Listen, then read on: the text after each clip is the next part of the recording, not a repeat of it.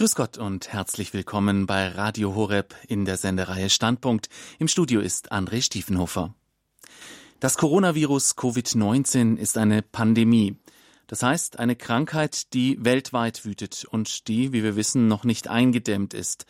Und nicht nur das Virus selbst ist eine Bedrohung, auch die Auswirkungen des Kampfs gegen die Ansteckung sind gefährlich. Wirtschaftliche Einbußen, Reiseverbote und Einschränkungen des öffentlichen Lebens haben auch wir in Deutschland erfahren. Aber in vielen armen Ländern der Welt sind diese Nebenwirkungen des Coronavirus inzwischen existenzbedrohend. Welche Herausforderungen die Pandemie aktuell in Afrika, Südamerika und Asien mit sich bringt und wie die katholische Kirche hilft, die Krise zu meistern, darüber spreche ich heute mit dem Geschäftsführer des deutschen Zweigs des weltweiten katholischen Hilfswerks Kirche in Not, Florian Ripka. Guten Abend. Guten Abend, Herr Stiefenhofer. Herr Ripka, Kirche in Not ist ein pastorales Hilfswerk. Das heißt, Sie kümmern sich jetzt vor allem um die Unterstützung der Seelsorge und normalerweise nur zweitrangig um humanitäre Hilfslieferungen. Wie hat denn die Corona-Pandemie Ihre Arbeit in den letzten Monaten verändert? Ja, also Sie haben vollkommen recht. Kirche in Not ist ein pastorales Hilfswerk, sprich hilft der Seelsorge, ist auch weiterhin unser Schwerpunkt. Eigentlich sind ja die Regierungen der Länder zuständig für humanitäre Hilfeleistungen. Wenn es zusammenbricht, ist es aber oft die Kirche, die gerade in den armen Ländern einsteht. Wir haben sehr viele Beispiele aus der ganzen Welt, wo ähm, Orden und ja, Pfarrgemeinden ihr letztes Geld ausgeben, um den bedürftigen Menschen in der in ihrer Pfarrei, Diözese, in ihrem Land zu helfen. Und ähm, die Mittel sind natürlich begrenzt, gerade wenn man Länder anschaut wie Ukraine, ein ganz konkretes Beispiel. Dort haben in Odessa Ordensschwestern wirklich ihr letztes Geld gegeben für die, für die Obdachlosen, für die Hungernden und haben uns dann um Hilfe angefragt, eben um diesen Dienst der Nächstenliebe weiter tun zu können. Natürlich sind die anderen Projekte von Kirche in Not, also sprich ähm, der Bau von Kirchen, die Ausbildung von Priestern, die Motorisierung der Seelsorge auch weiterhin wichtig. Denn ähm, der Mensch lebt ja bekanntlich nicht nur vom Brot allein, sondern braucht auch seelische und pastorale und geistige Nahrung. Und auch hier hilft Kirche in Not weiter. Aber Sie haben schon recht, es gab schon eine große eine große Änderung. Die Bauprojekte wurden zurückgestellt. Sehr, sehr viele äh, Messstipendien wurden ermöglicht durch die Wohltäterinnen und Wohltäter von Kirche in Not. Und es konnte pragmatisch, schnell und viel geholfen werden. Das war schon wirklich beeindruckend zu sehen. Wir haben ja auch in Deutschland gemerkt, wie die Infrastruktur teilweise sehr stark eingeschränkt war, wie man nicht mehr all das so leicht tun konnte, was man so gewohnt war über Monate, über Jahre hinweg. Ähm, hat das denn auch Ihre Hilfen betroffen? Konnten Sie plötzlich nicht mehr so stark, so gut handeln, wie Sie bisher handeln konnten?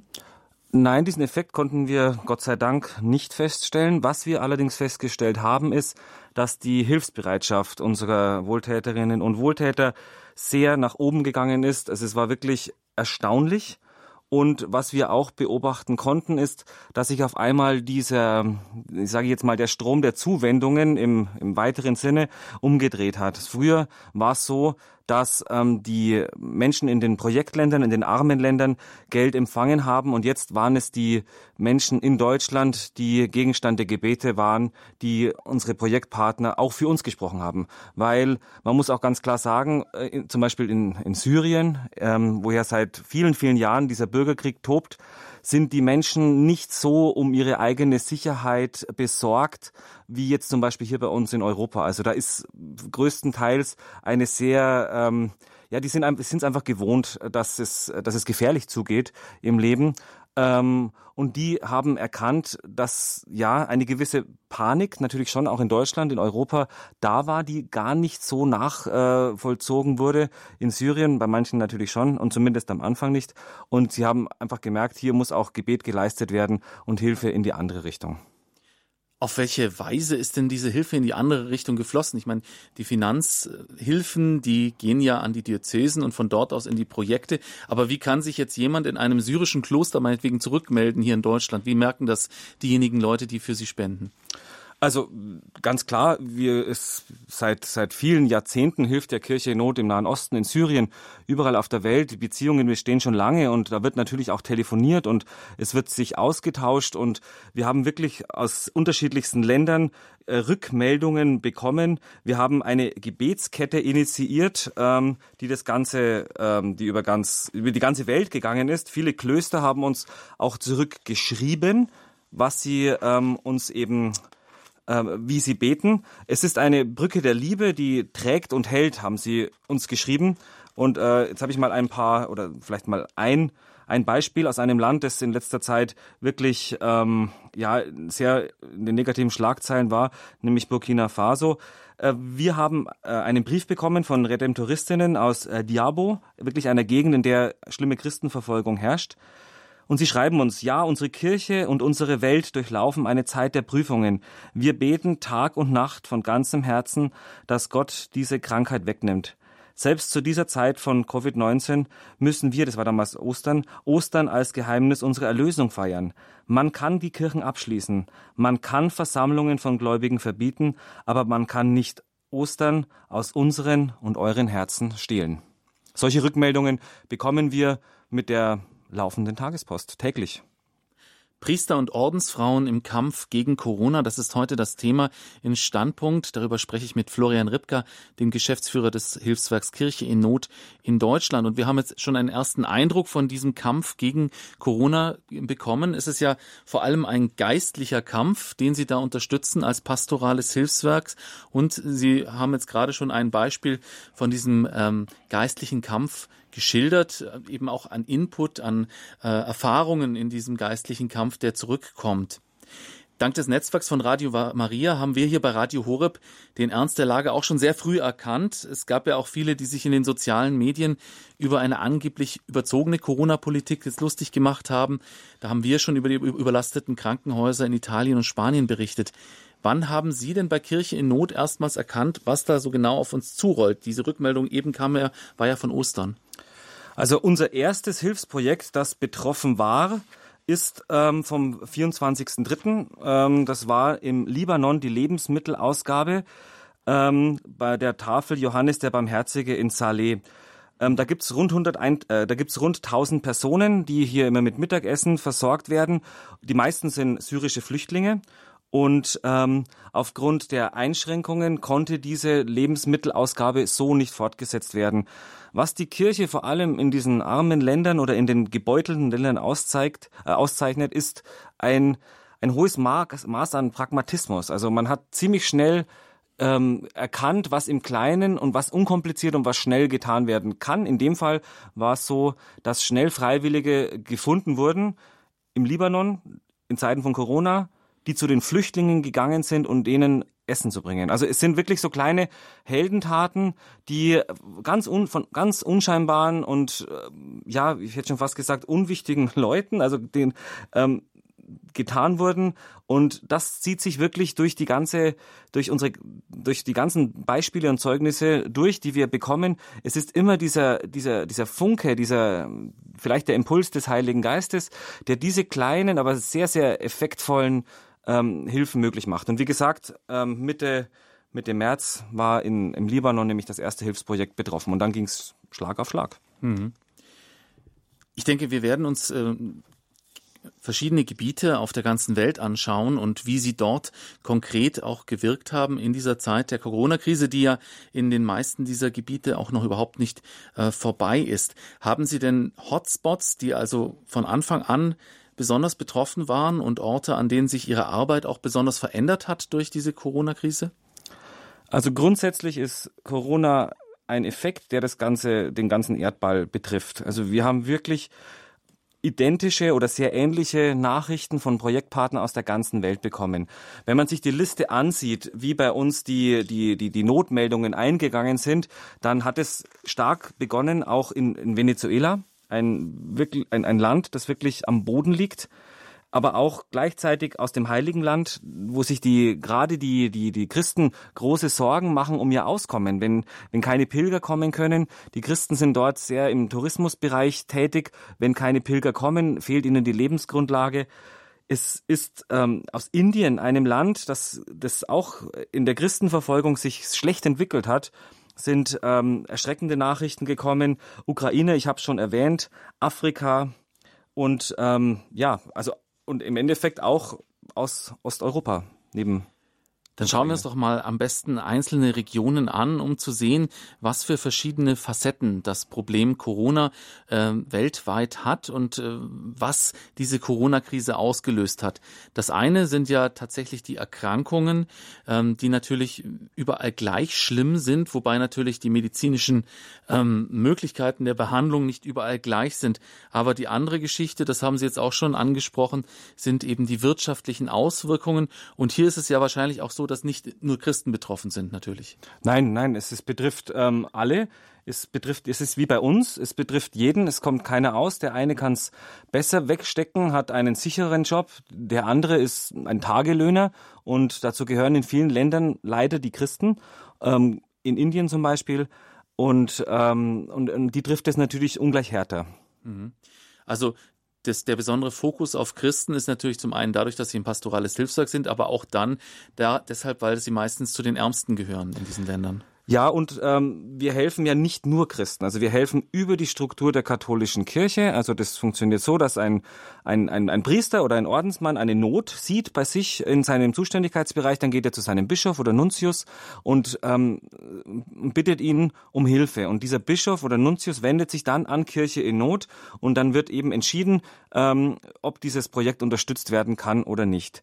Und ähm, Lebensmittelprojekte oder auch Hygieneprojekte, wie wir sie hatten, kommen natürlich nicht nur den Christen zugute, denn ähm, das ist natürlich schon primär, aber die christliche Nächstenliebe, die macht ja hier an diesem Taufschein nicht halt. Klar. Ähm, Sie haben jetzt auch ein Land noch genannt, das wir eigentlich vielleicht so gar nicht auf dem Schirm hatten, wenn es jetzt darum geht, dass es denen besonders schlecht geht, jetzt in dieser Corona-Zeit, das war Venezuela. Ja. Inwieweit ist denn dieses Land besonders betroffen? Ähm, Bischof Mendes aus der Diözese San Carlos sagt, für Venezuela beginnt eine Zeit der Hungersnot. Es ist ähm, nicht mehr und nicht weniger. Die, die, die Menschen haben keine Einkünfte mehr, um sich das, das Leben zu leisten. Also zum Beispiel eine Familie hat pro Monat drei bis vier Dollar im Durchschnitt zur Verfügung. Ein Karton Eier kostet bereits zwei Dollar, ein Kilo Käse kostet drei Dollar.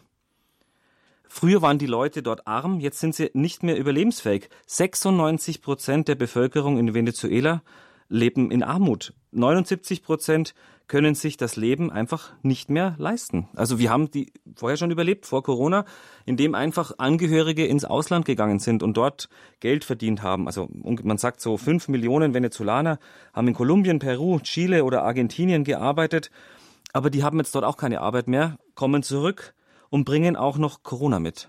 Und ja, es gibt Ernteausfälle. Der Bischof sagt, die Plagen Ägyptens sind nichts im Vergleich zu dem, was wir hier in Venezuela durchmachen. Das heißt natürlich dem, dem, dem, dem, dem, dem der Misswirtschaft oder der, der, der mangelhaften ähm, Wirtschaft in dem Lande zugrunde gelegt, aber der Bischof fordert ganz klar internationale Hilfen und Kirche in Not hilft dort, wo es kann. Die, die Regierung sperrt sich oft. Früher war es wirklich so, dass ähm, die Regierung sagte, wer, in, wer behauptet, dass in Venezuela Not herrscht, kritisiert die Regierung, was strafbar war. Also so ist, sind da die Zustände und ähm, Venezuela liegt wirklich am Boden, was ganz, ganz wenige wissen. Wir hatten vor einigen Monaten, ja, haben wir mitbekommen, diesen Präsidentschaftsstreit. Da war es vielleicht noch ein bisschen in den Medien, da hat man was von Inflation gehört. Aber die Lage ist wirklich, wirklich desolat. Und ähm, die Menschen leben wirklich nur noch von Hilfen aus dem Ausland. Die Kirche tut, was sie kann. Sie, sie versucht, die, die Leute zu ernähren, hat Essensausgaben ähm, und kann wirklich nur durch, äh, durch das Geld leben, das auch aus dem Ausland kommt. Wie gewährleisten Sie denn, dass das Geld dort auch ankommt? Gerade Venezuela ist ja eine autoritäre Regierung, die ja schon öfters auch äh, Geldmittel, die aus dem Ausland gekommen sind, abgezweigt hat und nicht an die Stelle weitergegeben hat, an die es eigentlich hin sollte. Ja, wie gesagt, Kirche in Not ist, ähm, arbeitet ja über die Strukturen der Kirche und diese Strukturen, die kommen einen da natürlich auch zugute. Es ist auch so, dass es andere Wege gibt, ähm, die eben ähm, ja, so Hürden umgehen, sage ich jetzt mal ganz vorsichtig, aber im Endeffekt ist es die Struktur der Kirche, die uns einerseits ermöglicht, hier dieses Geld anzubringen und auf der anderen Seite auch sicherzustellen, dass es auch da verwendet wird, wo es ankommt.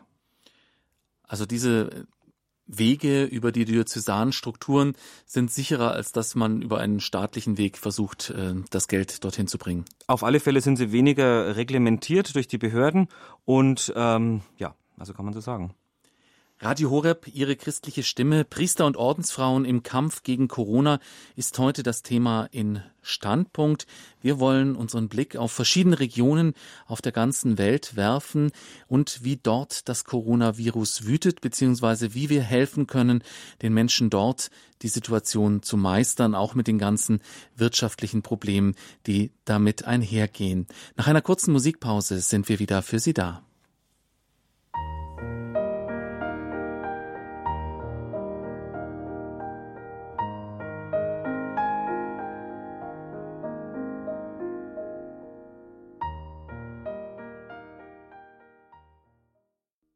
Radio Horeb, Mitglied der Radio Maria Weltfamilie. Priester und Ordensfrauen im Kampf gegen Corona ist heute das Thema in Standpunkt. Im Studio ist Florian Ripka, Geschäftsführer des Hilfswerks Kirche in Not in Deutschland. Wir schauen uns an, wie die Kirche auf der ganzen Welt sich gegen die Auswirkungen des Coronavirus Covid-19 engagiert. Wir haben gerade schon ein erstes Schlaglicht auf Südamerika, auf Venezuela geworfen und wollen uns nun dem großen afrikanischen Kontinent zuwenden. Herr Ripka, der afrikanische Kontinent, der ist uns meistens hauptsächlich aus Hungersnöten, Flüchtlingskatastrophen und derlei bekannt. Wenn dann noch so etwas wie das Coronavirus einschlägt, kann man sich vorstellen, dass da viele Sachen noch verschlimmert werden. Was ist denn so Ihr Gesamtzusammenfassung ähm, über diesen Kontinent? Wie hat das Coronavirus sich auf Afrika ausgewirkt? Es hatte zunächst eine lähmende Wirkung natürlich, genauso wie bei uns in Europa auch und weltweit. Natürlich ist auch klar, dass dort die Gesundheitssysteme nicht annähernd vergleichbar sind mit dem Gesundheitssystem, das wir hier in Europa und schon gar nicht in Deutschland haben. Ähm, anfangs waren die Zahlen ja sehr, sehr gering, die aus Afrika gemeldet wurden. Aber auch unsere Projektpartner haben uns ja sofort gemeldet, dass das einfach daran liegt, dass ähm, keine, keine Tests zur Verfügung standen. Also Corona hat mit der gleichen Wucht dort eingeschlagen, wie überall anders auch auf der Welt. Die Regierungen in, ähm, in Afrika haben teilweise sehr, sehr schnell Maßnahmen ergriffen. Also zum Beispiel äh, in, in Niger, einem Land, das man jetzt nicht so oft hört bei uns, haben sie bereits am Ostersonntag verboten, alle Gebete und Versammlungen in Moscheen und in Kirchen. Ähm, das hat die gemeinsame Bischofskonferenz von Burkina Faso und, und, und Burkina die gemeinsame Bischofskonferenz der beiden Länder hat den äh, Priestern auch empfohlen, die Kirchen ähm, und die anderen Veranstaltungen daraufhin auch auszusetzen, also die, neben den neben den geschlossenen Kirchen. Ähm, das hat bei den Christen auf, naja, Unverständnis, sage ich jetzt schon mal, gestoßen, aber sie haben es halt gemacht, ähnlich wie bei uns auch. Weniger zurückhaltend waren da ähm, die, die Besucher von der Moscheen. Also die, es gab große ähm, ja, Ausschreitungen und Proteste gegen die Schließung von Moscheen. Und jetzt muss man wissen, dass im, im Niger die, die Christen eine kleine Minderheit sind. 96 Prozent sind ähm, Muslime, wenige Tausende sind nur Christen. Und ähm, es war eine ähnliche Stimmung wie im Jahr 2015, schreibt uns ein, ein Priester aus der Region, ähm, als diese, ähm, diese Mohammed-Karikaturen in der Zeitschrift Charlie Hebdo ähm, erschienen sind und ähm, er hatte befürchtet, dass es wieder zu Ausschreitungen kommt und dass da wieder die Minderheiten und unter ihnen die Christen wieder irgendwie zwischen die Mühlsteine geraten. Aber er war, Gott sei Dank, sagte der, der, der Bischof, ähm, dass die Behörden da ziemlich schnell reagiert haben und ähm, sämtliche Proteste im Keim erstickt haben. Aber es ist eine, eine ausgesprochen explosive Stimmung. Der Bischof, also es ist Bischof Ambroise, ähm, sagte aber auch über diese Zeit, dass sie nicht nur schlecht sein muss. Denn er sagt, ähm, die Zeit der Schließungen wird positive und negative Auswirkungen auf das Leben und den Glauben unserer Christen haben. Für einige wird die Aussetzung der Eucharistiefeier den Durst nach Gott und nach Vereinigung mit seiner Gemeinschaft verstärken. Für lauwarme Christen, schreibt er, könnte dies ja doch das Ende ihres Glaubens sein. Ich denke, diese Worte können wir uns alle etwas, ja, eingehen lassen. Ja, vor allem ist es etwas, was wir jetzt ja natürlich auch aus Deutschland kennen, dass äh, bestehende Konflikte durch die Corona-Krise äh, verstärkt wurden, dass es da auch Widerstände gab gegen die geplanten Maßnahmen. Ähm, insofern kann man sich das auch gut, kann man das, das auch gut verstehen. Äh, in Afrika gibt es ja oftmals auch ethnische Konflikte, die dann zu religiösen Konflikten werden und umgekehrt. Also sind ja meistens Angehörige von gewissen Volksgruppen, die einem bestimmten Glauben angehören. Und ähm, wenn dann wieder Konflikte auftreten, dann brennen die natürlich hauptsächlich anhand äh, dieser Konfliktlinien. Haben Sie denn ähm, Konflikte bemerkt, die anhand von Corona wieder aufgegangen sind in Afrika? Also vielleicht was abhängig oder unabhängig von, von Corona. Also in Burkina Faso gab es sehr, sehr viele Übergriffe und es ist natürlich überall, auch in diesen Ländern, wo große soziale Ungerechtigkeiten herrschen, wird halt auch oft die Religion missbraucht, um die, um die Gläubigen aufzuhetzen. Und ähm, Corona hat, ähm, hat die Regierungen in den afrikanischen Ländern oft auf den Plan gerufen, die einfach schnell zur Ordnung, ähm, ja, für Ordnung gesorgt haben. Deswegen ähm, also diesen Fall kann ich jetzt nicht so äh, beobachten.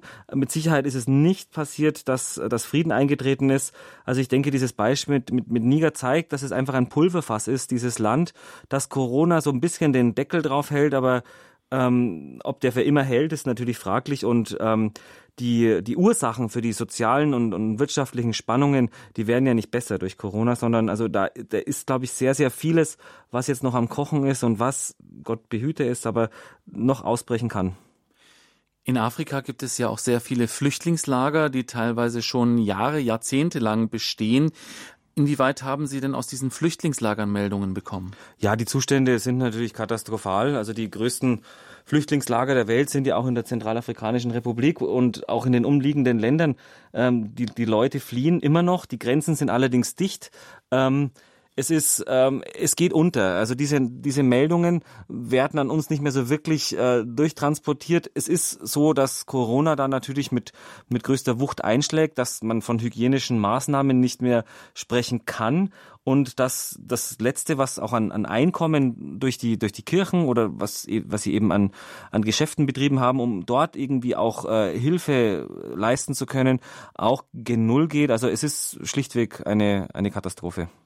Aber bekommen Sie denn überhaupt noch Informationen aus diesen Flüchtlingslagern? Ja, die Informationen kommen natürlich schon, denn die, die Bischöfe und, ähm, und die, die, die, die Orden, die da tätig sind, die haben ja, ähm, wie ich gerade erwähnt habe, keine eigenen Mittel mehr zur Verfügung aus ihren eigenen, erwirtschaften keine eigenen Mittel mehr und sind jetzt absolut auf die Hilfe durch die Hilfswerke eben angewiesen. Und ähm, auch hier kommt es Kirche Not wieder zugute, dass wir schon seit vielen, vielen Jahrzehnten mit diesen Diözesen ähm, auch in Zeiten, wo es keine Krisen gab, einfach schon in Kontakt waren und jetzt schnell ausgetretene Wege gehen können mit relativ wenig Reibungsverlust. Afrika ist ja auch ein Fokus der Radio Maria Weltfamilie, zu der Radio Horeb gehört. Wir helfen verschiedenen Ländern in Afrika auch eine Radio Maria Station aufzubauen. Deshalb habe ich es auch mit sehr großem Interesse gelesen, dass in ihren Projekten auch recht viele Radiosender aufgeführt werden. Was für eine Bedeutung sehen Sie denn in dem Aufbau von katholischen Radiosendern in Afrika? Also das ist sowas wie, ähm, naja, um es vielleicht ein bisschen zu übertreiben, auch das Rückgrat der Seelsorge mittlerweile auch schon geworden. Also ein Beispiel ist zum Beispiel aus der ähm, sind aus der Demokratischen Republik Kongo. Dort hat ein Priester vor zehn Jahren mit unserer Hilfe das christliche Radio Digunga gegründet. Ich weiß nicht, ob ich es richtig ausgesprochen habe, ähm, aber es deckt einen Sendebereich mit ungefähr fünf Millionen Einwohnern ab. Es ist im Zentrum des Landes und ähm, der Priester, der das betreut, er schreibt uns, dass ähm, seitdem die Kirchen wegen der Pandemie geschlossen sind, hat unser Radio sein Programm angepasst, um mehr Sendeplatz für die Übertragung der Heiligen Messe, Gebete und geistige Vorträge zu bieten. Am Kar-Samstag ist es so gewesen, dass dieser Radiosender äh, normalerweise ähm, die, die, die Grabesruhe hält, aber in, in dem Corona-Jahr sind sie davon abgekommen, weil sehr viele andere religiöse Gemeinschaften, wie er schreibt, natürlich äh, pausenlos ihre, ihr, ja, ihre Propaganda abspielen und die Leute verführen, zu Sekten hinführen, wo sie viel Geld zahlen, um nichts zu bekommen. Und deswegen hat Radio, ähm, hat, dieses, hat dieser Radiosender auch am Kar-Samstag sogar weitergemacht. Ein netter Nebeneffekt ist, ähm, dass auch die Schulen auf den Plan gerufen wurden, denn auch dort war es ja nicht mehr möglich, dass die Kinder hinkommen konnten. Und äh, die Pfarrei hat dann für 150 Familien in, äh, in, einer, in, in der Gemeinde hat ähm, die, die, die Familien mit Transistorradios ausgestattet und der Schulunterricht ist über die gleiche Radiostation gelaufen wie eben auch die Katechese. Also Seelsorge ermöglichen und sogar Schulunterricht ermöglichen durch Radiosender. Haben Sie denn dann auch Einfluss auf die Programmgestaltung? Wir von Radio Maria, uns ist es ja sehr wichtig, dass eben die Liturgie und das Gebet immer einen recht hohen Stellenwert dort einnehmen, weil wir eben auch glauben, dass das auch Einfluss auf die Menschen hat, dass es sie einfach prägt, viel mehr als jetzt irgendwelche äh, ja, Informationssendungen, wie wir sie hier machen. Also ähm, wir fragen natürlich schon nach. Also wenn Projektanträge kommen, dann ähm, muss die, ähm, die Diözese, der, der Priester, der, der Bischof, der eben diesen Antrag bearbeitet, genau angeben, was mit diesen Sendern zu tun ist, aber oder was getan werden soll. Und es ist natürlich, wie, wie ich gerade auch gesagt habe, ähm, ganz wichtig, dass die, die Sakramente eben übertragen werden, also die heilige Messe, dass es geistliche Vorträge gibt, dass es ähm, auch Musik gibt ähm, Schwester Alessandra Bonfatti aus Guinea-Bissau, die hat Radio Solmansi unter Kontrolle, hätte ich schon beinahe gesagt, also die bearbeitet dieses Radio. Ähm, die schreibt uns, unsere Aufgabe besteht darin, Botschafter der Hoffnung zu sein in einer Gesellschaft, die sich vor der Pandemie fürchtet. Wir müssen dazu beitragen, die Flamme der Hoffnung zu bewahren, dass die Welt zur Normalität zurückkehren kann, wenn jeder das Seine beiträgt. Das sind, das ist genau das, was der Glaube ja bewirken kann. Und es ist uns natürlich extrem wichtig, dass diese Radiosender dann auch für, für Spirituelles, für katholische Inhalte auch verwendet werden. Und sie werden auch dazu verwendet. Ist Ihnen bekannt, inwieweit in Afrika dann auch Ausgangssperren geherrscht haben, wie wir es ja aus den europäischen Ländern äh, gekannt haben, weil in diesem Umfeld haben die Radiosender natürlich eine besondere Bedeutung, wenn man dann wieder zusammenkommt über das Radio. Also Ausgangssperren hat es gegeben. Es hat auch äh, Schließungen von Kirchen gegeben. Also das Gemeindeleben war quasi blockiert. Und ähm, genau, wie Sie sagen, es ist das Radio gewesen, das dann die frohe Botschaft zu den Menschen gebracht hat. Radio Horeb Leben mit Gott. Unser Thema heute Priester und Ordensfrauen im Kampf gegen Corona. Wir reden heute in Standpunkt über die Situation auf der gesamten Welt und mein Gesprächsgast ist Florian Ripka, der Geschäftsführer des Hilfswerks Kirche in Not in Deutschland. Nach einer kurzen Musik wollen wir uns den Nahen und den Mittleren Osten ansehen, eine Region, die ja auch seit Jahren sehr unruhig ist und wir wollen schauen, wie sich die Corona-Infektionswellen dort dort ausgeprägt haben.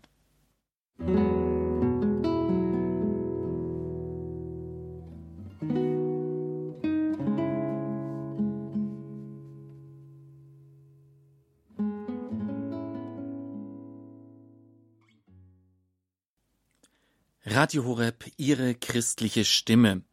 Priester und Ordensfrauen im Kampf gegen das Coronavirus. Das ist heute das Thema in Standpunkt mit Florian Ripka, dem Geschäftsführer des Hilfswerks Kirche in Not in Deutschland. In vielen armen Ländern der Welt sind die Nebenwirkungen des Coronavirus, also Einschränkung des öffentlichen Lebens und wirtschaftliche Einbußen, inzwischen wirklich existenzbedrohend. Wir haben uns schon angeschaut, welche Herausforderungen die Pandemie aktuell in Afrika und in Südamerika, vor allem in Venezuela, mit sich gebracht hat. Und wir gehen nun in eine Region, die schon seit Jahren auch nicht zur Ruhe kommt, den Nahen und den Mittleren Osten. Herr Ripka Kirche in Not hat sich von Anfang an sehr stark im syrischen Bürgerkrieg engagiert, sowohl Hilfe für die Flüchtlingslager als auch Hilfe für die Kirche im Land, um die pastorale Seelsorge aufrechtzuerhalten und natürlich auch humanitäre Hilfe geleistet. Wie hat denn das Coronavirus in diese Situation eingeschlagen? Ja, im Nahen Osten, vor allem in Syrien, geht es ja eigentlich schon seit vielen Jahren um nichts weniger als um das Überleben des Christentums an sich. Ähm, das obwohl ich eingangs schon mal gesagt habe, dass die Syrer, dass die Syrer sich weniger Sorgen um die eigene Sicherheit machen, was jetzt Corona betrifft, als wir Europäer, weil sie einfach viel mehr Leid gewohnt sind, ist es doch so, dass die, dass auch hier die Lage katastrophal ist. Ähm, die Leute besorgen sich schon auch Schutzmasken und Desinfektionsmittel, ähm, bekommen wir erzählt aus ähm, ähm von von Priestern aus aus Aleppo. Ähm, und auch das öffentliche Leben wurde ganz stark eingeschränkt. Am, am Josefstag, den 19. März, wurden alle Geschäfte geschlossen. Es gab eine strenge Ausgangssperre zwischen 18 Uhr und 6 Uhr. Und einige Tage später haben die syrischen Bischöfe auch beschlossen, die Kirchen zu schließen, um weitere Anstrengungen und weitere Ausbreitung dieser Pandemie eben zu verhindern. Die Priester feiern seitdem jeden Morgen oder haben lange Zeit jeden Morgen alleine gefeiert und ähm, man muss auch ganz klar sagen, das Gesundheitswesen in Syrien ist gar nicht auf ähm, ausgerichtet, um mit der um mit der Pandemie ähm, ja zurechtzukommen. Also es sind ähm, die Medikamentenvorräte in Apotheken und in ähm, und in Krankenhäusern sind geplündert worden von den von den Leuten. Jeder, der sich's irgendwie leisten konnte, ist schon vor vielen vielen Jahren ähm, ausgereist aus dem Land und ähm, unsere Projektpartner sagen einfach, es, wir sind nicht gerüstet für diesen unsichtbaren Kampf. Es ist ähm, seit Ende 2016 sind die Kämpfe in Aleppo vorbei und ein paar wohlhabende Christen konnten auch ihre Häuser wieder aufbauen. Aber es gibt unter den Christen immer noch sehr viele arme Leute. Sie können eigentlich nur überleben, weil die Kirchengemeinden sie mit Lebensmittel, Mietbeihilfen oder Medikamenten unterstützen. Und das Geld dazu kommt halt von Organisationen wie zum Beispiel von Kirche in Not. Ähm, man kann sich vorstellen, dass dieser jahrelange Krieg einen Exodus ausgelöst hat und ähm, natürlich die, die, die Wirtschaft am Boden zerstört ist. Also vor dem Krieg lebten in Aleppo rund 30.000 christliche Familien. Jetzt sind es nur noch rund 10.000. Zwei Drittel von diesen 10.000 sind ältere Leute.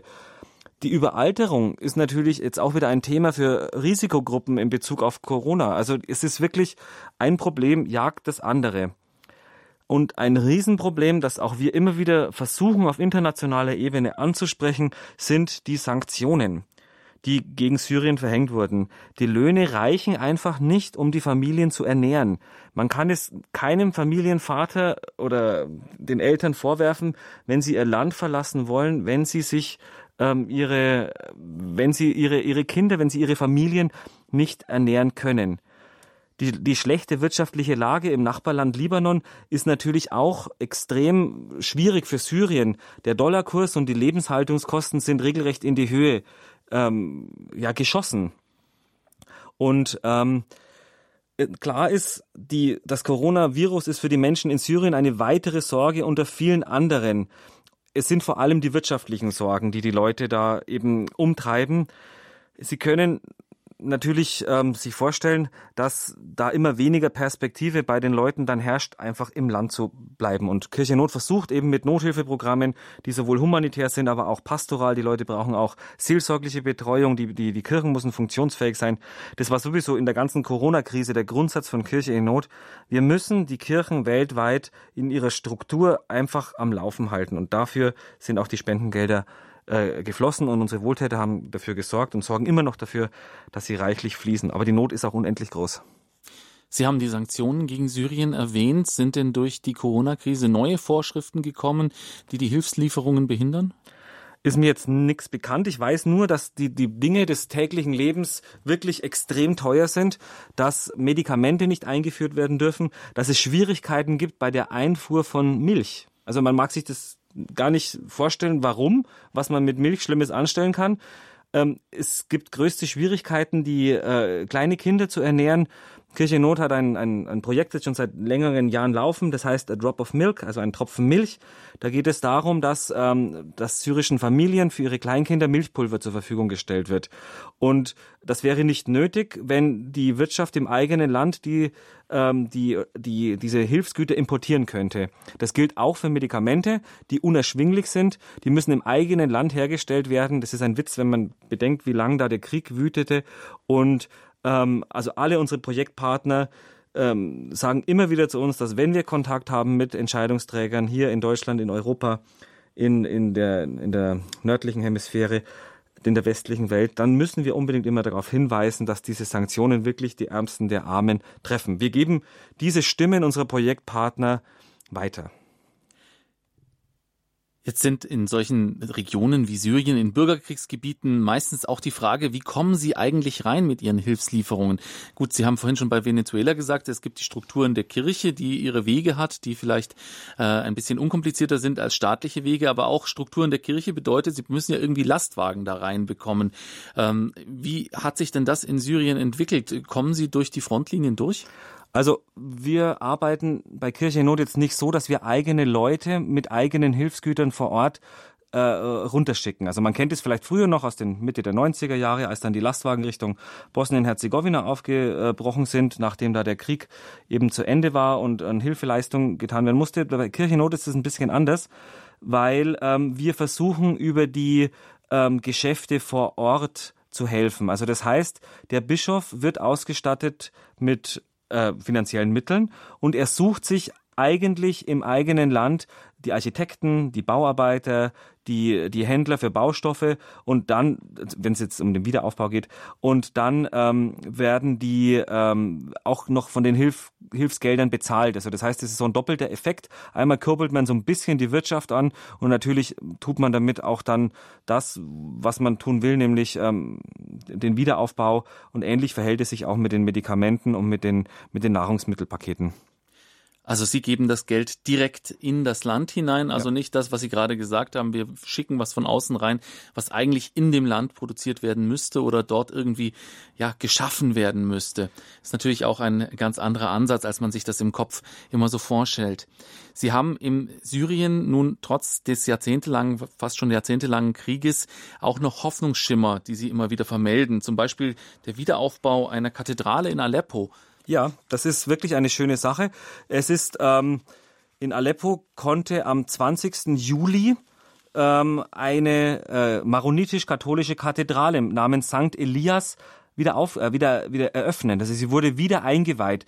Die Kirche wurde im 19. Jahrhundert ähm, errichtet und in den Kriegsjahren zwischen 2012 und 16 stark beschädigt. Drei Raketeneinschläge und weitere Kampfhandlungen haben das Gebäude fast zum Einsturz gebracht. Ähm, die schlimmsten Schäden entstanden im Jahr 2013. Islamistische Kämpfer haben den Stadtteil gestürmt und haben versucht, alle christlichen Wahrzeichen in diesem Stadtteil zu vernichten. Es gab bekannte Bilder zu Weihnachten 2016, als die Gemeinde am Ende der Kampfhandlungen den Gottesdienst in der zerstörten Kathedrale feierte und eine Krippe aus den Trümmern errichtete. Und danach begann eben der Wiederaufbau. Und das, unser, unser Hilfswerk Kirche in Not hat das hauptsächlich unterstützt. Ähm, wir hatten auch schon oft den Bischof dieser dieser dieser Geme dieser dieser Diözese eben äh, zu Gast, Bischof Erzbischof Topschi. Ich kenne ihn auch persönlich und er hat uns geschrieben: Die Eröffnung unserer Kathedrale ist eine Botschaft für die Christen in Aleppo und in der ganzen Welt. Der Wiederaufbau ist ein Beweis, dass wir trotz unserer schwindenden Zahl noch immer in diesem Land leben. Unsere Stimmen werden Gott an diesem Ort trotz aller Schwierigkeiten weiterhin loben. Und es ist wirklich ein starkes Zeichen in einer so umkämpften Stadt, in einer so ehemals florierenden Metropole, die dann fast ja, also ja, es gab Teile, die wurden nicht so stark zerstört, aber andere Teile wurden fast dem Boden, dem Erdboden gleichgemacht. Und jetzt hier wieder so eine ein sanftes Pflänzchen aufzugehen sehen, es ist schon wirklich eine eine eine frohe Botschaft. Konnte die Wiedereröffnung denn mit normalen äh, Massen, sage ich mal, stattfinden? Ähm, unter Corona-Bedingungen sind wir da aus Deutschland ja immer gewohnt, dass da sehr viel Abstand gehalten werden muss und nicht alles so prachtvoll äh, eröffnet werden kann wie sonst. Haben Sie da äh, Eindrücke gehabt? Also wir haben schon Fotos bekommen. Die, die Leute haben schon versucht, sich da an die Corona-Maßnahmen zu halten. Auch unser ähm, geschäftsführender ähm, Präsident ähm, wollte eigentlich gerne hinfahren und auch wegen Corona war es ihm leider nicht möglich, dahin zu kommen. Es gab schon Einschränkungen das ist natürlich auch wichtig zu sagen, dass man auch darauf achtet und nicht einfach sagt, okay, wir äh, eröffnen jetzt diese Kathedrale und alles wie früher, sondern wir passen schon auch auf und wir nehmen das durchaus auch ernst, auch wenn wir hier natürlich in einem Bürgerkriegsland in einer anderen äh, Situation sind äh, wie anderswo. Sie haben es erwähnt, nahe an Syrien liegt der Libanon. Das war lange Zeit, wurde ja als die Schweiz des Nahen Ostens bezeichnet, also als äh, Musterland für eine Stabilität, für eine gute Demokratie demokratische Regierung und für ein Miteinander aller Religionen und aller Bevölkerungsgruppen. Aber auch dort ist es gerade auch wegen der Flüchtlingssituation inzwischen wirklich schwierig geworden und das Coronavirus ist auch dort natürlich ein wichtiger Faktor, der ähm, Probleme macht. Können Sie uns ein bisschen mehr über die Lage im Libanon erzählen? Ja, also die, die Lage im Libanon war schon immer schwer. Also die haben ja ganz andere Anteile an, ähm, also ganz andere Zahlen an Flüchtlingen eben aus den, aus den Ländern äh, herum, ähm, wie vor allem Syrien. Und ähm, es war ja schon in Zeiten vor Corona fast nicht möglich für den Libanon, diese Situation zu stemmen. Und auch die sozialen Unruhen, die damit einhergingen, dass auf einmal so viele Flüchtlinge im, im Land waren, war damals schon eine Riesenbelastungsprobe. Äh, ähm, jetzt ist natürlich dann Corona noch mit dazugekommen und die Corona-Pandemie hat die Wirtschaft ähm, aller Länder getroffen, aber den Libanon noch äh, viel mehr, denn es gab schon Verschuldung und Korruption vorher auch, aber es ist natürlich ähm, auch ein bisschen, sagen unsere Projektpartner vor Ort, auch die, das Versagen der Regierung, dass da gegen diese Missstände, was vor allem so Korruption angeht oder auch die, die, die Bankenkrise im Libanon, dass da nicht mehr gemacht wird. Ähm, die, die Lage ist stellenweise so schlimm, dass die sogar schon wieder zum Zusammenschluss mehrerer Religionen geführt hat, weil Libanon ist einfach ein Land mit vielen Religionen und vor Corona sind alle gemeinsam auf die Straße gegangen, um gegen das Versagen der Politik zu protestieren. Und ähm, ja, ähm, das wurde durch Corona natürlich ein bisschen ausgebremst, aber dieser Effekt ist interessanterweise immer noch zu verzeichnen im, äh, in, im Libanon kann man sich denn das eigentlich in den Flüchtlingslagern vorstellen? Da leben die Menschen ja eigentlich dicht auf dich aufeinander.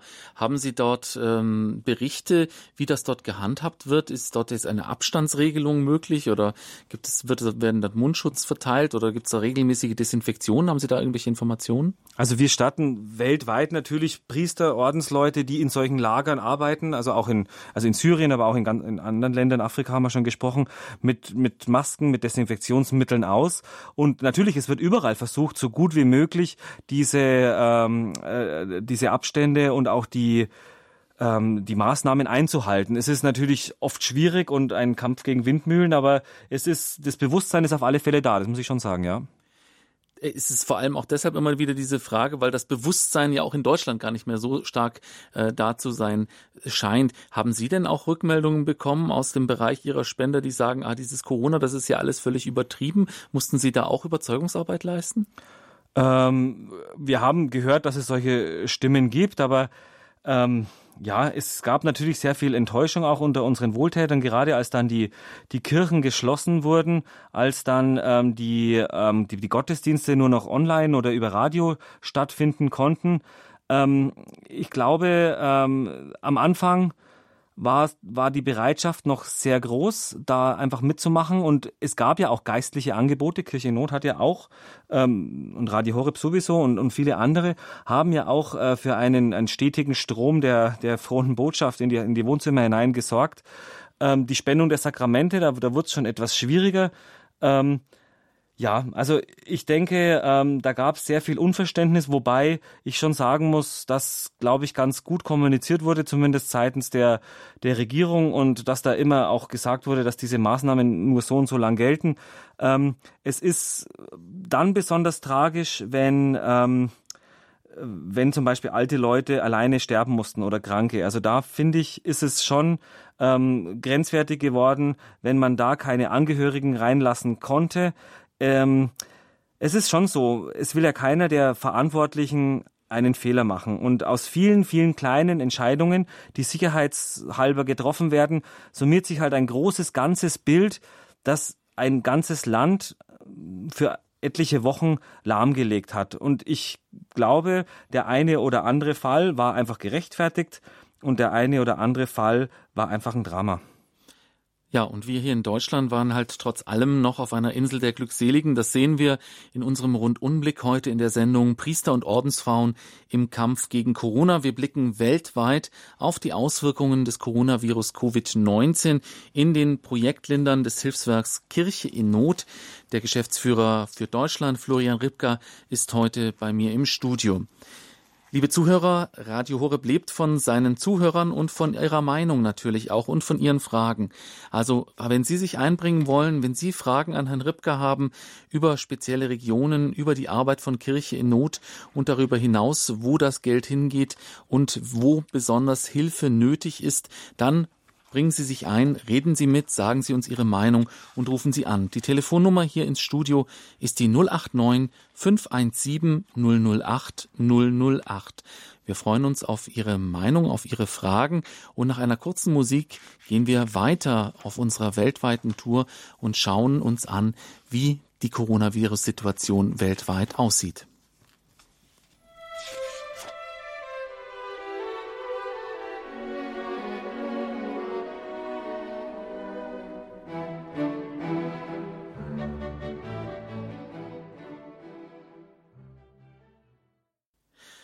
Radio Horeb, Ihre christliche Stimme. Priester und Ordensfrauen im Kampf gegen Corona ist heute das Thema im Standpunkt.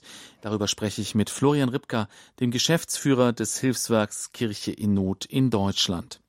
Wir schauen uns heute an, wie die Situation in den armen Ländern der Welt ist, wie diese Länder mit den Nebenwirkungen des Coronavirus und natürlich auch mit dem Virus selber klarkommen. Wir haben uns bisher schon umgeschaut in Afrika, in Venezuela und im Nahen Osten. Wir begeben uns nun weiter in Richtung Osten und schauen uns ein Land an, das ja, vor allem in Bezug auf Christenverfolgung und auf das ja, interreligiöse Miteinander zwischen Muslimen und Christen in den letzten Jahren immer wieder in den Schlagzeilen war, nämlich Pakistan. Herr Ripka, wie sieht die Lage denn in Pakistan aus? Was bekommen Sie dort von Ihren ähm, Projektpartnern mit, wie Corona dort aus sich ausgewirkt hat? Ähm, ja, Sie haben es erwähnt, Herr Stiefenhofer. Pakistan ist ein Land, das große religiöse Spannungen hat. Die Christen sind da eine Minderheit, eine auch ähm, ähm, ja, der es nicht immer so gut geht. Wir haben zum Beispiel Berichte von anderen Hilfswerken, ähm, NCJP heißt eins, ähm, die haben uns immer wieder gesagt, dass Christen bei, äh, bei der Verteilung von Schutzausrüstungen und humanitären Hilfen während der Pandemie benachteiligt wurden. Ähm, dem Leiter dieser katholischen Menschenrechtsorganisation zufolge gab es nämlich ja, Berichte, wonach islamische Organisationen und Moscheengemeinden Christen bei der Verteilung von Lebensmitteln und anderen Nothilfen dezidiert zurückgewiesen haben. Ähm, das, war, äh, das war wohl in der Nähe ähm, von, von Lahore der Fall gewesen. Auch in einem Dorf in der, Nähe, in der Provinz Punjab sind 100 christliche Familien von der Lebensmittelverteilung ausgeschlossen worden. So dieses Hilfswerk, das uns das mitgeteilt hat. Es ist auch so, ähm, oft ähm, wurde uns erzählt, dass ähm, das dadurch zustande kommt, dass ähm, ja Hilfsgüter, die aus der muslimischen äh, Spende des Zakat, dieser, dieser islamischen Armensteuer kommen, nur für die Muslime gedacht gewesen sein. Also ich habe jetzt hier hm, bewusst den Konjunktiv verwendet, weil uns wurde das erzählt. Das ist jetzt nicht direkt von dem Projektpartner, sondern von diesem anderen Hilfswerk. Es ist ein Imam aus Lahore, wird da zitiert, der bei der Predigt wohl angekündigt haben muss, morgen früh werden Hilfsgüter an Notleidende verteilt, aber nur an Muslime. Christen sind natürlich wie andere Minderheiten ganz besonders hilfsbedürftige Gruppen in der pakistanischen Gesellschaft. Viele von ihnen sind Tagelöhner unter der Armutsgrenze.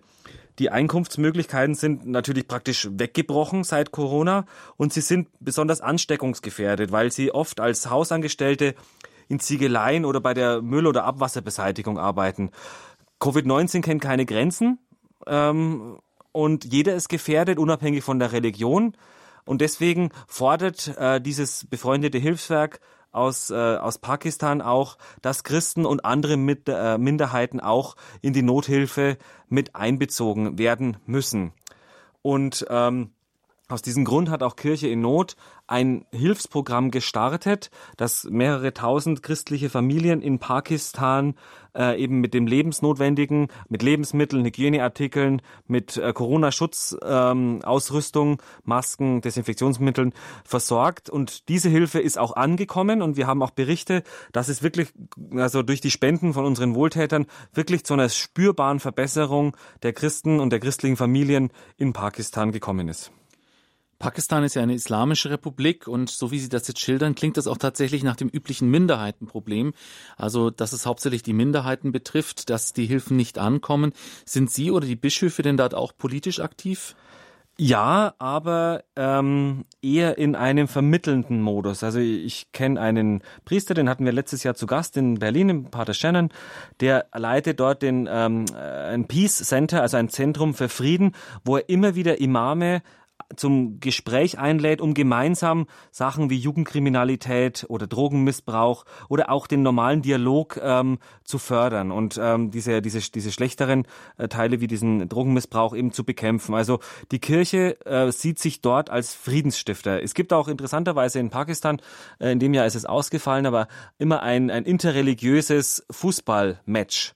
Und ähm, ja, das stelle ich mir schon ganz spannend vor in einem Land wie wie, äh, wie, wie Pakistan, wenn dann Muslime, Christen, Hindus, andere Religionsangehörige Fußballmannschaften bilden und dann gegeneinander spielen. Es muss immer sehr friedlich gewesen sein und ja, zumindest die jungen Leute, die dann da dabei waren, die kannten sich dann gegenseitig. Und ich denke, da, das ist organisiert auch von der, von der katholischen Kirche und äh, auch von diesem Pater Shannon und der leistet da großartige Arbeit, weil ich denke, in die Zukunft hinein ähm, bringt es dann schon reiche Früchte.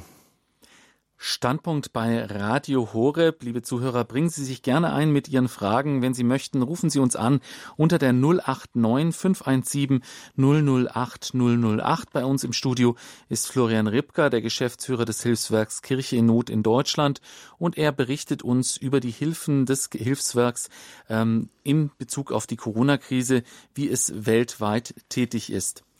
Herr Ripka, ein Nachbar von Pakistan, das ist Indien. Und auch in Indien ist es so, dass wir es mit einem sehr interreligiösen Gemengelage zu tun haben, dass dort auch die Religionsfreiheit für gerade für Nicht-Hindus, das ist, betrifft es nicht nur Christen, sondern auch Muslime, in den letzten Jahren stark gelitten hat. Wie sehen Sie die Situation denn dort zu Zeiten der Corona-Krise, vielleicht auch analog zu Pakistan? Ähm, ja, auch dort sind die Minderheiten wieder die, die großen Problemgruppen. Es ist äh, durch, die, durch diesen Shutdown in Indien, der dort auch stattgefunden hat, sind ähm, hat es eine noch nie dagewesene Völkerwanderung im Land äh, gegeben. Millionen von Wanderarbeitern sind durch den Shutdown, eben der Ende März verhängt wurde, äh, quer durchs Land unterwegs, denn sie stammen meistens aus dem armen Norden des Landes und waren, äh, waren auf der Suda, haben gearbeitet in den großen Städten des Südens ähm, der Lockdown hat all diese Arbeitsmöglichkeiten, die ähnlich schlecht sind wie in Pakistan, also die, die, die niedrigsten Jobs, die, die wurden praktisch vernichtet. Äh, keinerlei soziale Absicherung hat es gegeben. Und die bewegen sich natürlich nach Hause bei Temperaturen von, von 40 Grad auf der Straße, tausende von Kilometern durch ein Land, ohne Möglichkeiten zum Rasten, mit kaum Möglichkeiten zum ähm, zum Einkaufen von, von, von Nahrungsmitteln. Also es ist wirklich eine, eine ganz schlimme Situation. Nun gibt es in Indien aber eine Besonderheit und die nennt sich kleine christliche Gemeinschaften oder SCC, SCC, Small Christian Communities. Das ist eine indische Laienbewegung. Äh, diese Gemeinschaften, die bilden sich in, Religi in Regionen, die sehr abgelegen sind und wo selten Priester hinkommt und es es nur wenig Christen gibt. Die Gläubige treffen sich mit einem Katecheten zu Wortgottesdiensten, Gebeten und Austausch. In ganz Indien gibt es ungefähr 85.000 solcher kleine christlichen Gemeinschaften. Ähm, diese kleinen christlichen Gemeinschaften sind nicht nur Anlaufpunkt für die Christen, sondern die haben auch ein hohes karitatives und geistliches Engagement in der Krise gezeigt. Ähm, sie verteilen Lebensmittel und zwar an alle, egal ob Katholiken, Protestanten, Hindus, Muslime, ohne Unterschied. Ähm, in Zusammenarbeit mit den ähm, mit den mit ähm, mit den staatlichen Behörden haben sie zum Beispiel äh, im äußersten im, im nördlichsten Bundesstaat Sikkim an der nepalesischen Grenze geholfen, ähm, Verteilung, äh, Desinfektionsmittel und Schutzmasken zu verteilen. Ähm, die kleinen ähm, Gemeinschaften, diese kleinen christlichen Gemeinschaften, ähm, betreiben auch Radiosender, ähm, arbeiten auch über die sozialen Netzwerke, um erstmal über die natürlich die die frohe Botschaft zu verbreiten, den Menschen Mut zu machen, aber auch äh, sie zu informieren, wie sie sich denn bei Corona am besten verhalten. Und ähm, in Neu-Delhi gibt's auch so eine kleine christliche Gemeinschaft und dort helfen die, ähm, die, die, die Mitarbeiter bei der Verteilung von Lebensmittelrationen an Tagelöhner an Familien in Not. Und ganz interessant, während der Ausgangssperre haben sie dort das Familiengebet eingeführt, und verstärkt. Täglich um 19 Uhr versammeln sich dort die Familien, also versammeln sich die Familien, schalten das Radio ein oder eben das, äh, das, das Medium, mit dem sie die sozialen ähm, Medien empfangen können und beten den, äh, den Rosenkranz in Solidarität mit an Corona erkrankten Menschen und zwar weltweit. WhatsApp und Instagram und diese ganzen Kanäle sind auch besonders wichtig, um die frohe Botschaft zu verteilen.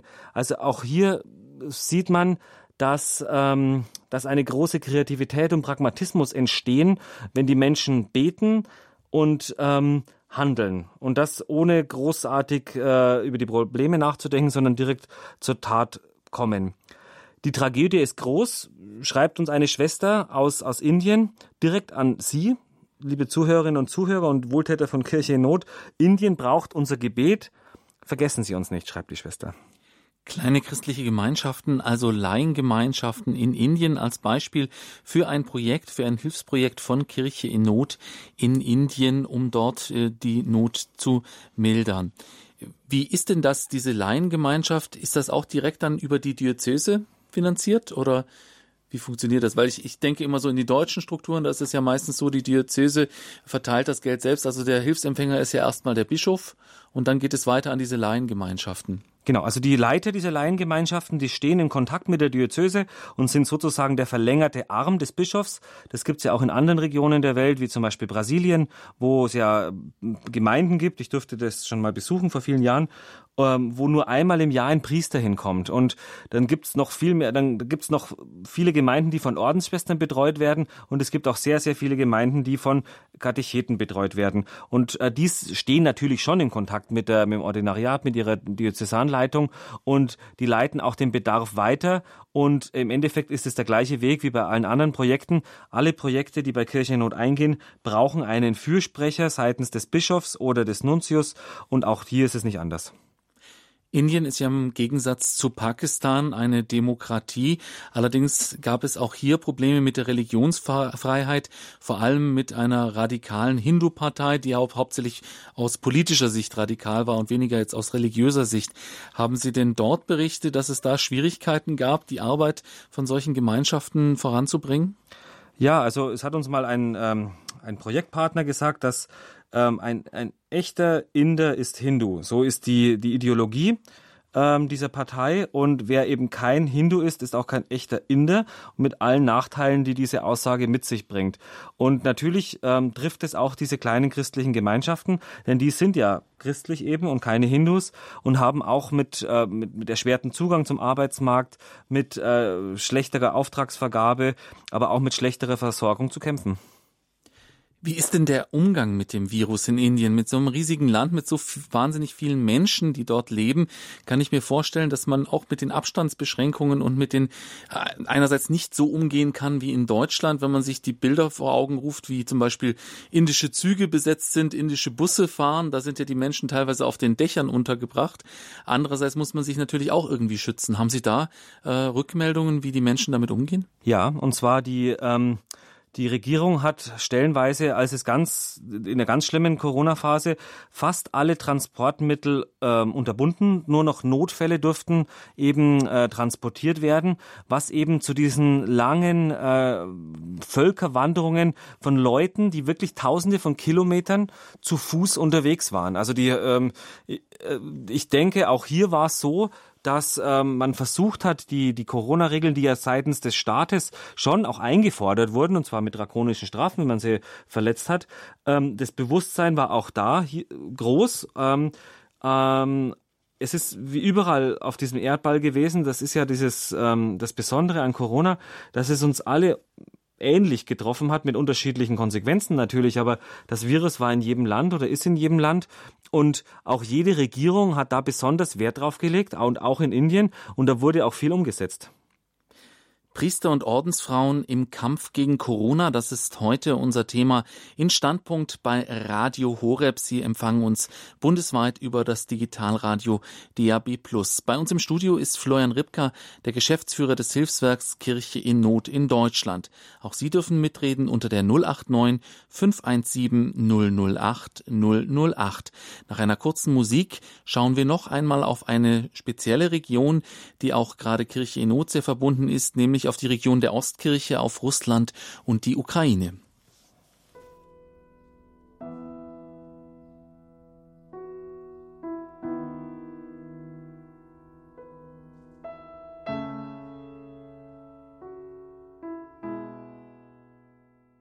Radio Horeb, Mitglied der Radio Maria Weltfamilie. Wir blicken heute auf die ganze Welt mit dem Thema Priester und Ordensfrauen im Kampf gegen Corona. Bei uns im Studio ist Florian Ripka, der Geschäftsführer des Hilfswerks Kirche in Not in Deutschland.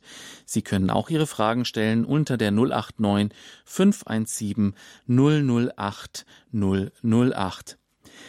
Herr Ripka, eine Region, die Kirche in Not immer schon sehr stark am Herzen lag, das ist äh, Russland und Osteuropa. Kirche in Not wurde ja als Ostpriesterhilfe gegründet und zu Zeiten des Eisernen Vorhangs war das ihre hauptsächliche Wirkregion. Aus dem östlichen Bereich, also aus Russland und der Ukraine, hat man am Anfang so den Eindruck gehabt, dass da vielleicht ein bisschen ein zu sorgloser Umgang mit der Pandemie ähm, gefahren wurde. Wie haben Sie das denn gesehen? Also wir haben auch Berichte natürlich aus Russland, ähm, jetzt mal ganz konkret aus Sibirien.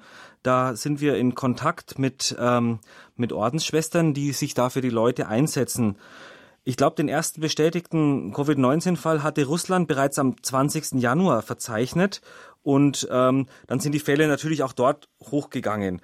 Ähm, Novosibirsk ist, äh, Sibirien ist eine große Stadt und die Schwestern, die dort arbeiten, sind Vinzentinerinnen, das, die sagen, es ist schon immer eine Herkulesaufgabe gewesen, dort für die Menschen, an den Menschen, mit den Menschen zu arbeiten. Sie sagen, Sibirien ist eine Region, die die Menschen ein Haus ohne Dach nennen. Es ist ein Landstrich, in, der, in dessen Geschichte unzählige verbannte und zwangsumgesiedelte Menschen angekommen sind. Viele von ihnen starben an Hunger und es ist eine, eine schwere Last, die auf diesem Land liegt.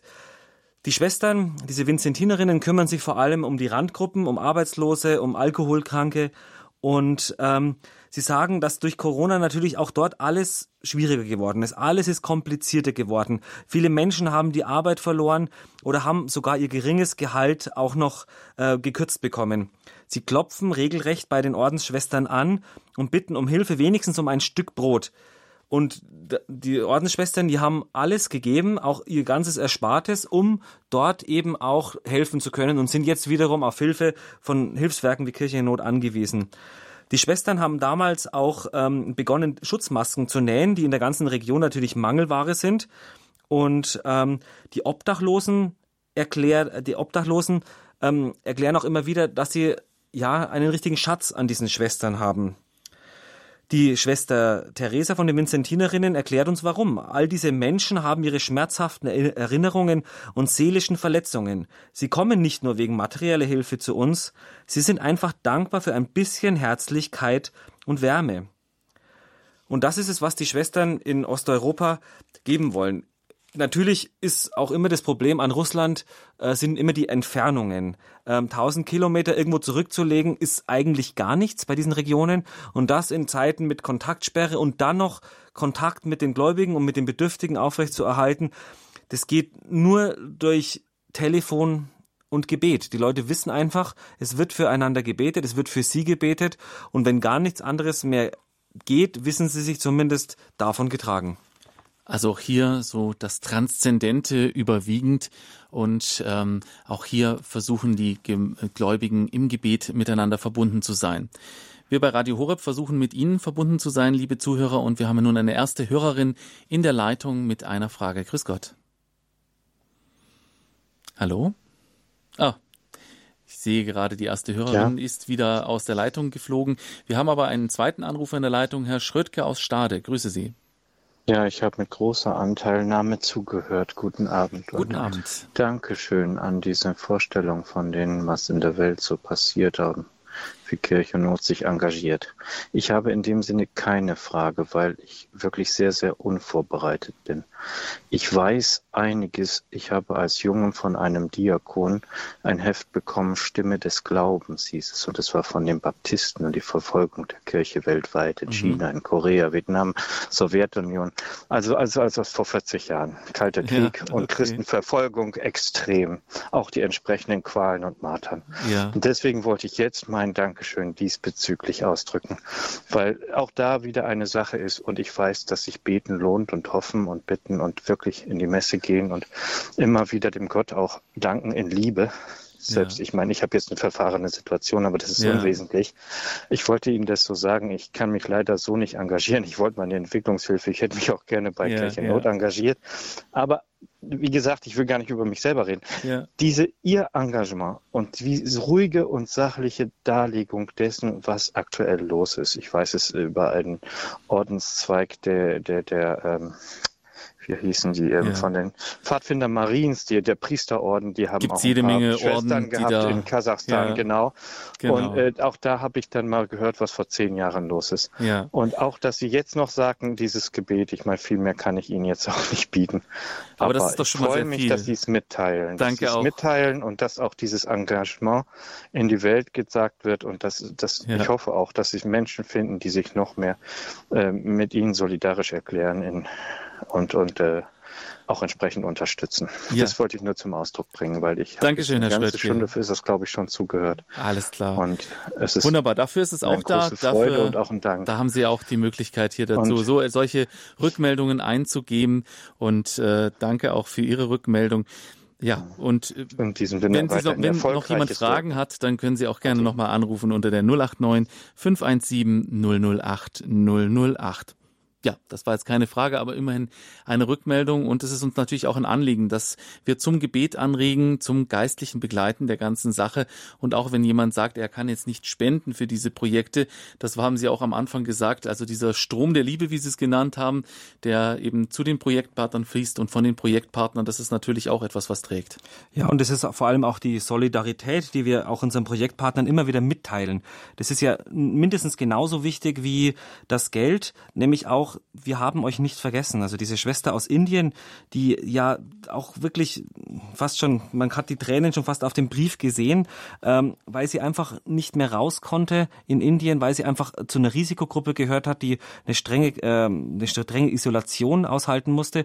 Aber wenn sie erfährt oder sie erfährt ja auch, dass die Menschen in Deutschland auch wiederum für sie beten, sich für sie interessieren, dann ist es eine Riesenhilfe und auch schon immer auch für die Menschen im Nahen Osten gewesen überall ähm, auf der Welt, wo Kirche in Not eben durch, durch die Hilfe von, von Wohltätern helfen kann, teilen wir immer mit, die Menschen beten für euch und brauchen aber auch euer Gebet. Und Pater Wernfried, der Gründer von Kirche in Not, hat ja auch uns wirklich ähm, eingeimpft, dass die drei Grundsäulen von Kirche in Not immer Gebet, Information, sprich also Interesse, Gebet, Interesse und die tätige äh, Hilfe, die Spende eben sind. Diese drei Sachen sind die Grundlagen und da, die, da ist auch nicht eine wichtiger als die andere, sondern die sind absolut gleichberechtigt nebeneinander. Wenn Sie jetzt Ihre Lehre aus der Pandemie ziehen, welche Strategie hat jetzt funktioniert? Wo sehen Sie Verbesserungsbedarf? Jetzt natürlich nicht gesamtpolitisch, sondern in Bezug auf Ihre Projekte? Also ich muss sagen, dass weniger die großen ähm, ja, wie soll man sagen, generalstabmäßig geplanten Aktionen den Erfolg gebracht haben, sondern es war überall dort, wo Menschen sich zusammengesetzt haben, gebetet haben, ähm, erkannt haben, was können wir tun, welche konkrete Hilfe brauchen wir, um wiederum helfen zu können, um den Glauben am Leben halten zu können, um die, die Notleidenden versorgen zu können. Also diese, diese kleinen Bewegungen, die haben eine unendliche große Wucht auch gezeigt und haben sehr viel geholfen. Und, ähm, und was natürlich auch wirklich gut war und sehr, sehr hilfreich, das war aber auch damals schon, als die Nahostkrise begonnen hat, sind einfach diese bereits existierenden und seit vielen Jahrzehnten existierenden Verbindungen in die ganze Welt. Also Kirche in Not hat ja in über 140 Ländern im letzten Jahr helfen können. Das ist auch wirklich ein, ein riesiges Zeugnis der, der Nächstenliebe der Menschen hier in, in Deutschland und auch in allen Ländern, in allen 23 Ländern, in denen wir Spenden sammeln. Und ähm, das ist auch so ein, so ein Beweis der, ähm, der Solidarität und auch die Menschen in den Ländern dort, muss man sich vorstellen, die beten ja auch um Hilfe.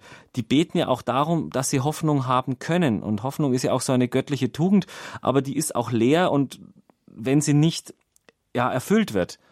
Und durch die Hilfe der, der, der, der Wohltäterinnen und Wohltäter von, von Kirche in Not wird diese Hoffnung halt auch immer wieder wahr.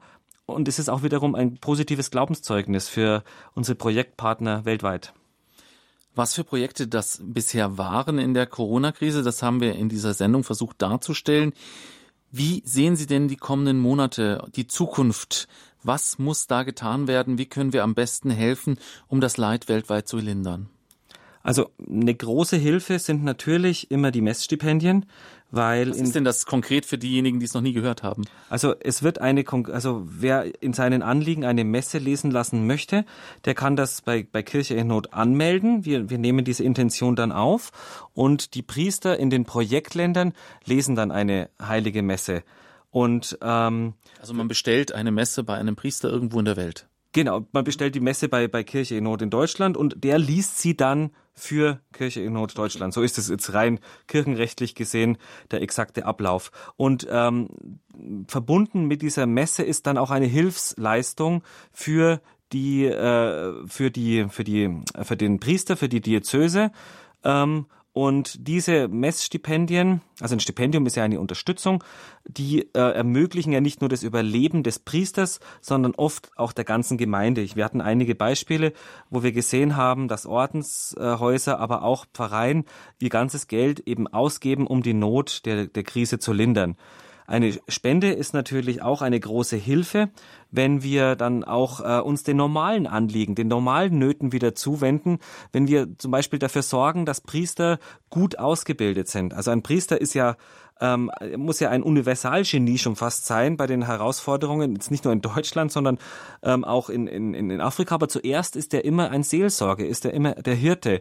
Und diese Bedeutung ist gerade für unsere Afrika-Abteilung ist das äh, so eine Art ähm, Motto geworden, heilige Priester. Also natürlich können wir die nicht machen, aber wir können dazu beitragen, dass die Priesterseminare in den Projektländern in Afrika, aber auch in allen anderen äh, Projektländern, dass die wirklich eine gute Ausbildung haben haben eine fundierte Ausbildung, die theologisch, die philosophisch ist, aber auch andere ähm, betriebswirtschaftliche äh, Komponenten hat, aber die sind nachrangig. Das müssen die zwar auch können und wissen, aber das Wichtigste ist immer noch die Seelsorge. Also Priesterausbildung, Messstipendien, allgemeine Unterstützung der pastoralen Handlungsfähigkeit der Kirche, das sind so Ihre Zukunftsanliegen. Gibt es denn Länder, Hotspots, Länder, ähm, spezielle Länder, die Sie erwarten, wo das Coronavirus in den kommenden Monaten besondere Hilfsaktionen nötig macht? Ja, ich denke, das wird auf alle Fälle Afrika sein. Denn äh, Afrika ist ähm, auch das Land, in dem im Jahr 2019 die meisten Hilfsgelder äh, hingegangen sind. Das ist ein blühender Kontinent, ähm, was die, die Gläubigenzahlen angeht, was die Zahlen der neuen Berufungen angeht, äh, aber auch Asien. Wir haben Pakistan und, und äh, Indien erwähnt. Trotz aller widrigen Umstände blüht da auch der, der Glaube überall dort, wo es ja mit Schwierigkeiten verbunden ist, scheint ja das, äh, es scheint ja so ein Urprinzip zu sein, dass es dort aufblüht und da, wo es eben ja, ähm, ja im Umkehrschluss halt eben. Aber ich denke, es wird vor allem Afrika sein. Aber wenn wir uns anschauen, wie sich die Lage eben auch in Venezuela oder auch Brasilien entwickelt, Argentinien ist ja auch gerade so ein Land, das so ein bisschen auf der Kippe steht. Also ich denke, die Kirche ist katholisch, sprich weltumfassend und da wird es überall die Nöte geben. Aber wenn ich einen Schwerpunkt sagen soll, dann sage ich Afrika. Auf jeden Fall ein gutes Gebetsanliegen und ein gutes Spendenanliegen, Priester und Ordensfrauen im Kampf gegen Corona weltweit zu unterstützen. Vielen Dank, Herr Ripka, für Ihre Einschätzungen hier bei Radio Horeb. Danke, dass Sie heute bei uns in Standpunkt zu Gast waren und uns diesen breiten Rundumschlag geliefert haben und uns einen Überblick darüber gegeben haben, wie die Situation im Coronavirus-Situation sich entwickelt hat. Ich danke Ihnen, dass ich die Gelegenheit hatte, die Arbeit vorzustellen und ich danke Ihnen, liebe Zuhörerinnen und Zuhörer, für Ihr Interesse, für die Solidarität, die wir unseren Projektpartnern mitteilen werden und wenn möglich auch um Ihr Gebet und um Ihre Spende natürlich. Ich danke Ihnen und wünsche Ihnen eine gesegnete Nacht. Ja, und wenn Sie spenden wollen an Kirche in Not, die Informationen dazu erhalten Sie natürlich bei unserem Hörerservice auf äh, www.horeb.org oder direkt bei Kirche in Not. Das war die Sendung Standpunkt auf Radio Horeb zum Thema Priester und Ordensfrauen im Kampf gegen Corona. Sie können diese Sendung nochmal hören oder auch äh, teilen über unseren Podcast auf www.horeb.org und auch einen klassischen Mitschnitt dieser Sendung erhalten Sie bei unserem CD-Dienst. Dafür bitten wir auch immer über, um eine kleine Spende. Gerade jetzt in den Sommermonaten ist es bei für Radio Horeb, wir sind rein spendenfinanziert, immer relativ klamm. Darum sind wir dankbar für eine kleine Gabe. Schön, dass Sie mit dabei waren. Es verabschiedet sich von Ihnen André Stiefenhofer.